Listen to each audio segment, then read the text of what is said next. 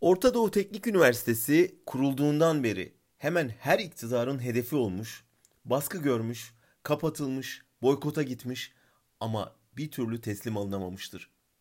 Tarihinden gelen kırılamayan bir direniş geleneği ve bu direniş içinde yarattığı aşılamayan bir başarı grafiği vardır.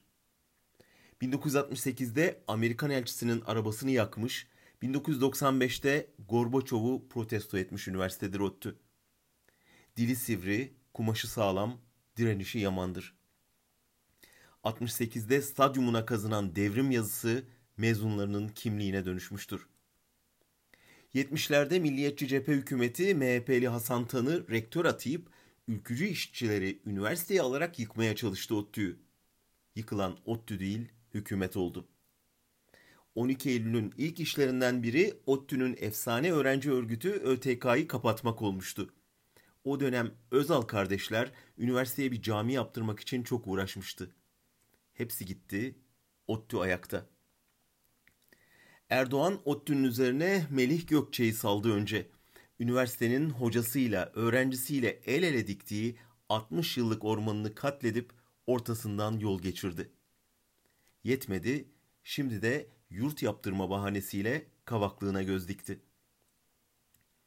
O üniversitede 6 yılım geçti. Master'ımı, doktoramı orada yaptım.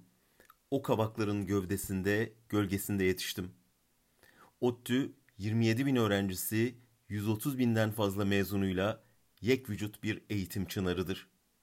Dalına dokunsanız bütün gövde ses verir. Dün de öyle oldu. İktidarın üniversiteye yerleştirdiği yeni Hasan Tan, yurt bahanesiyle kavaklara göz dikince sadece kampüsteki değil, dünyanın her köşesindeki ottüller ayağa kalktı. Ve kavakların önünde ağlayan öğrencinin gözyaşına, rektör yardımcısının yüzüne haykıran genç kızın sesine ortak oldular. Hocam simit sat, onurunu satma. Yeni rektör Verşan Kök, tarihe nasıl geçeceğini öğrenmek için ODTÜ tarihini okumalıdır. Kendisi Hasan Tanlar'ın, ona bunu yaptıranlar Kenan Evrenler'in yanına gidecek, ODTÜ her daim haklı direnişiyle ışık saçmaya devam edecektir.''